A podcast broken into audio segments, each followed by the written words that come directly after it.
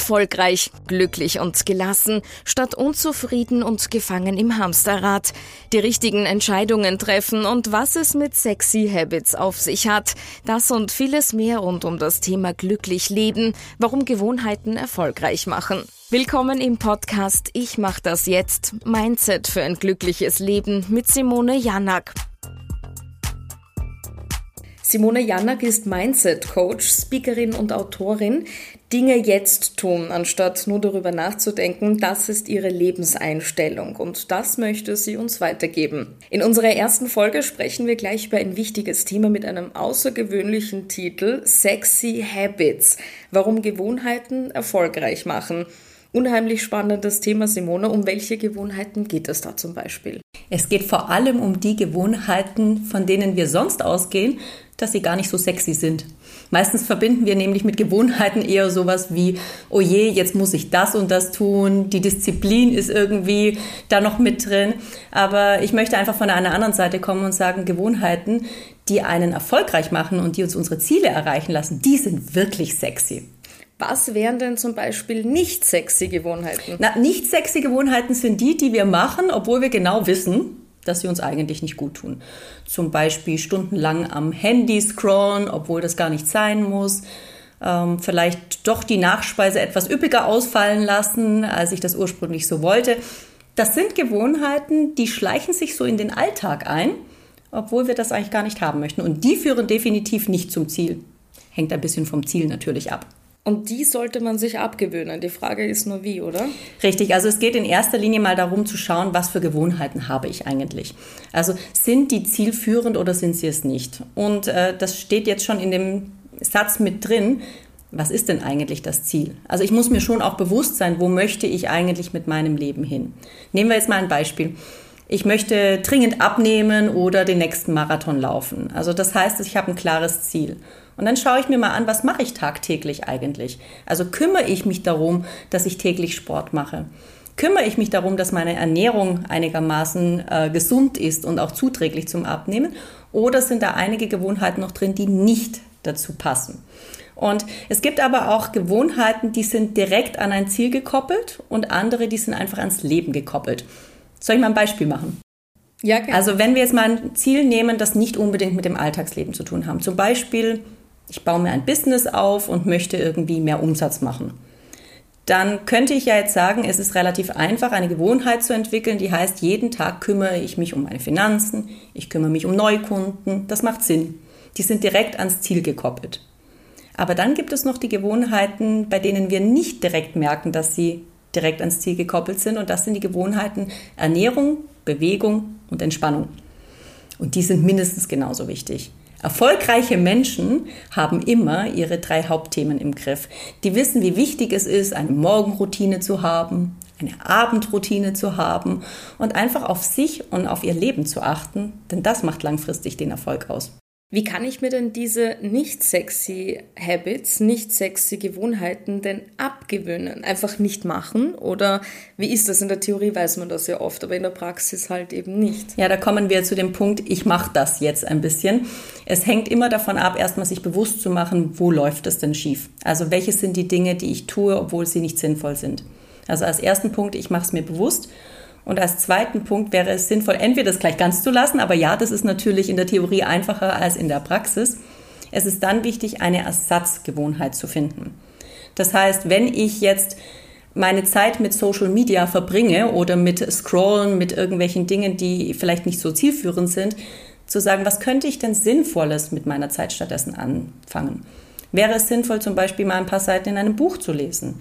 Wäre es sinnvoll, je nach Ziel wieder Sport zu machen oder eine gesunde Mahlzeit zu bereiten. Also das können dann ganz andere Gewohnheiten sein, mit denen ich die ersetze, die ich vorher gemacht habe. Sind das die sexy Habits dann? Oder was sind sexy Habits? Sexy Habits sind diejenigen, die dein Leben erfolgreicher machen. Denn Erfolg macht sexy. Und das sind im Grunde genommen erstmal die wirklichen Basisgewohnheiten, wo du dich um dich und dein Leben kümmerst, aber je nach Ziel natürlich auch noch die, die dein Leben wirklich erfolgreich machen. Hängt ein bisschen davon ab, was für dich Erfolg ist. Also ob es jetzt im Business ist, aber das macht total sexy, wenn du dein Leben im Griff hast und weißt, was du zu tun hast und das, auch wenn es mal schwieriger läuft, du trotzdem in eine sichere Struktur zurückfällst. Jetzt gibt es ja Menschen, die nicht so ganz konsequent scheinen, sind, ähm, vielleicht gerade wenn ich es von Natur aus nicht ganz bin kann ich mir Konsequenz anlernen. Also im Prinzip ist das äh, wie eine, eine Autobahn, die man sich vorstellen muss im Gehirn. Also wir haben eine Autobahn sechsspurig ausgebaut mit unseren alten Gewohnheiten, die wir über viele Jahrzehnte antrainiert haben. Jetzt kann man sich vorstellen, so schnell funktioniert es nicht, einen neuen Weg zu bahnen. Das heißt, anfangs sind wir ein bisschen mit äh, Axt im Urwald unterwegs und versuchen einen neuen Pfad zu gestalten. Aber je häufiger wir eine neue Gewohnheit auch wirklich umsetzen, desto mehr wird der Pfad auch langsam zur Straße. Und dann kann man sich ja vorstellen, der wird halt dann auch irgendwann ausgebaut. Und das braucht Zeit. Und da muss man tatsächlich dranbleiben. Und da gibt es auch eine sehr, sehr schöne Regel. Die Regel, das ist die 3-21-3-Regel, nenne ich sie. Drei Tage neue Gewohnheiten machen oder alte Gewohnheiten weglassen. Das ist meist das Schwerste. Wenn ich das geschafft habe, gilt es 21 Tage lang durchzuhalten. Am besten mit einer Checkliste. Egal ob jetzt analog oder irgendwo äh, im Computer, 21 Tage durchziehen. Und wenn ich das geschafft habe, ist zumindest mal eine Grundlage geschafft. Also der Weg ist schon betoniert. Und dann drei Monate lang konsequent dranbleiben, kann man davon ausgehen, dass die Gewohnheit erstmal sitzt. Also erstmal mit drei Tagen starten? Na, gleich erstmal mit drei Tagen starten, weil das sind die schwierigsten und wir machen die 21 Tage dann weiter. Ich sage die drei Tage deswegen bewusst, weil viele Menschen denken in den ersten drei Tagen, oh Gott, das schaffe ich nie. Es wird leichter.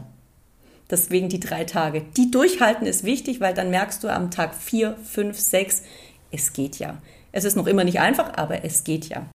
Also sozusagen so wie seine Sucht bewältigen. Ja, im Prinzip ist ja ein, eine alte Gewohnheit nichts anderes wie eine Sucht. Kann man jetzt vielleicht nicht ganz so sagen, aber es ist auch etwas, was tief in uns sitzt, weil wir es über Jahre und Jahrzehnte lang einfach in uns aufgenommen haben. Und dann braucht es einfach auch Zeit, das Ganze wieder umzubauen, wegzulassen. Das ist ein bisschen wie mit Rauchen aufhören. Das braucht auch, aber die meisten, die, die die ersten drei Tage schaffen, die schaffen dann auch die weiteren.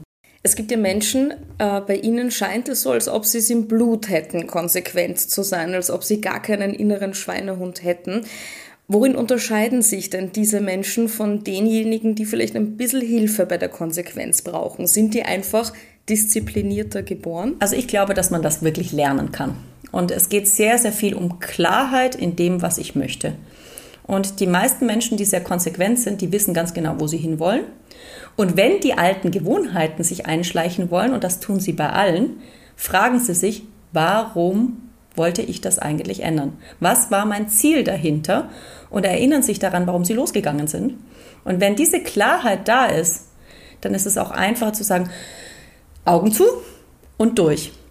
Und der zweite Punkt ist, manchmal ist es natürlich auch nötig, sich mal anzuschauen, woher kommen denn die Gewohnheiten. Also das können ja auch wirklich tiefe Strukturen sein, die aus der Erziehung kommen, aus den Erfahrungen, aus äh, der familiären Struktur. Also ein Klassiker, wenn jemand zum Beispiel überhaupt gar keinen Sport machen möchte, ist ja, in unserer Familie waren immer alle unsportlich das kann man so annehmen und das so weitermachen oder man kann sagen, okay, stopp, ich muss vielleicht mir mal anschauen, ob das nicht eine Geschichte ist, die ich mir erzähle und ob es nicht möglich ist, dass ich diese Geschichte jetzt auch umschreiben werde.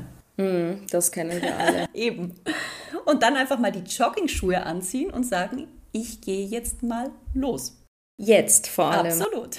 Gibt es denn so kleine tägliche sexy Habits, die man in seinen Alltag einbauen kann, ohne jetzt vielleicht die 21 Tage durchzuziehen? Also die allerwichtigsten Gewohnheiten sind die am Morgen und am Abend. Denn der Tag beginnt mit dem Morgen und der Morgen beginnt mit dem Abend. Klingt jetzt ein bisschen schwierig, aber ist es ja gar nicht, denn wenn wir abends mit einer guten Routine, also einer guten Gewohnheit äh, zu Bett gehen, schlafen wir meistens besser und dann klappt auch die Morgenroutine besser. Also das ist ein Kreislauf. Und mit einer guten Morgenroutine meine ich wirklich den Tag bei sich selbst zu beginnen.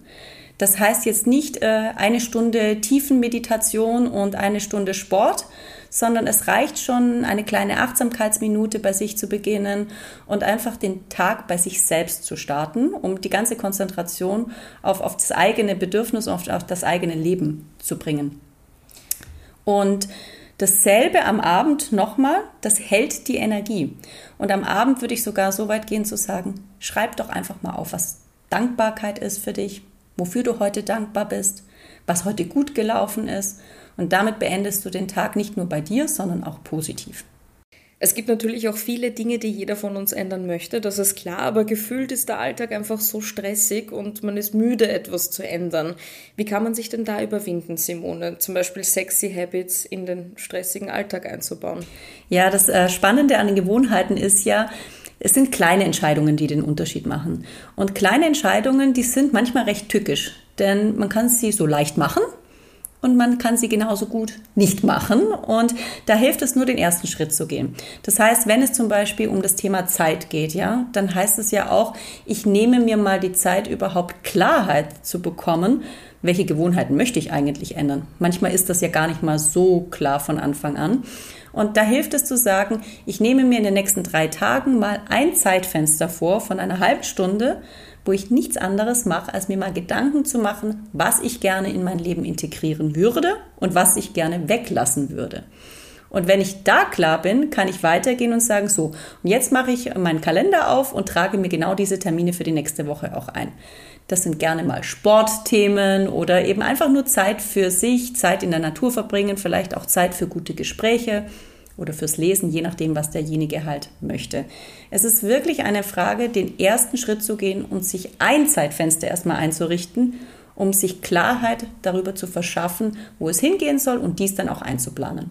Es ist also wichtig, zu sich selbst und zu den Dingen, die einen nicht weiterbringen, Nein zu sagen. Oder? Es ist wichtig, Nein zu sagen zu Dingen, die dir nicht gut tun und Ja zu sagen zu den Dingen, die dir gut tun. Und das ist auch das Thema unserer nächsten Podcast-Folge: Nein sagen und einen gesunden Egoismus lernen. Simone, vielen Dank für unsere erste Podcast-Folge. Ich freue mich darauf.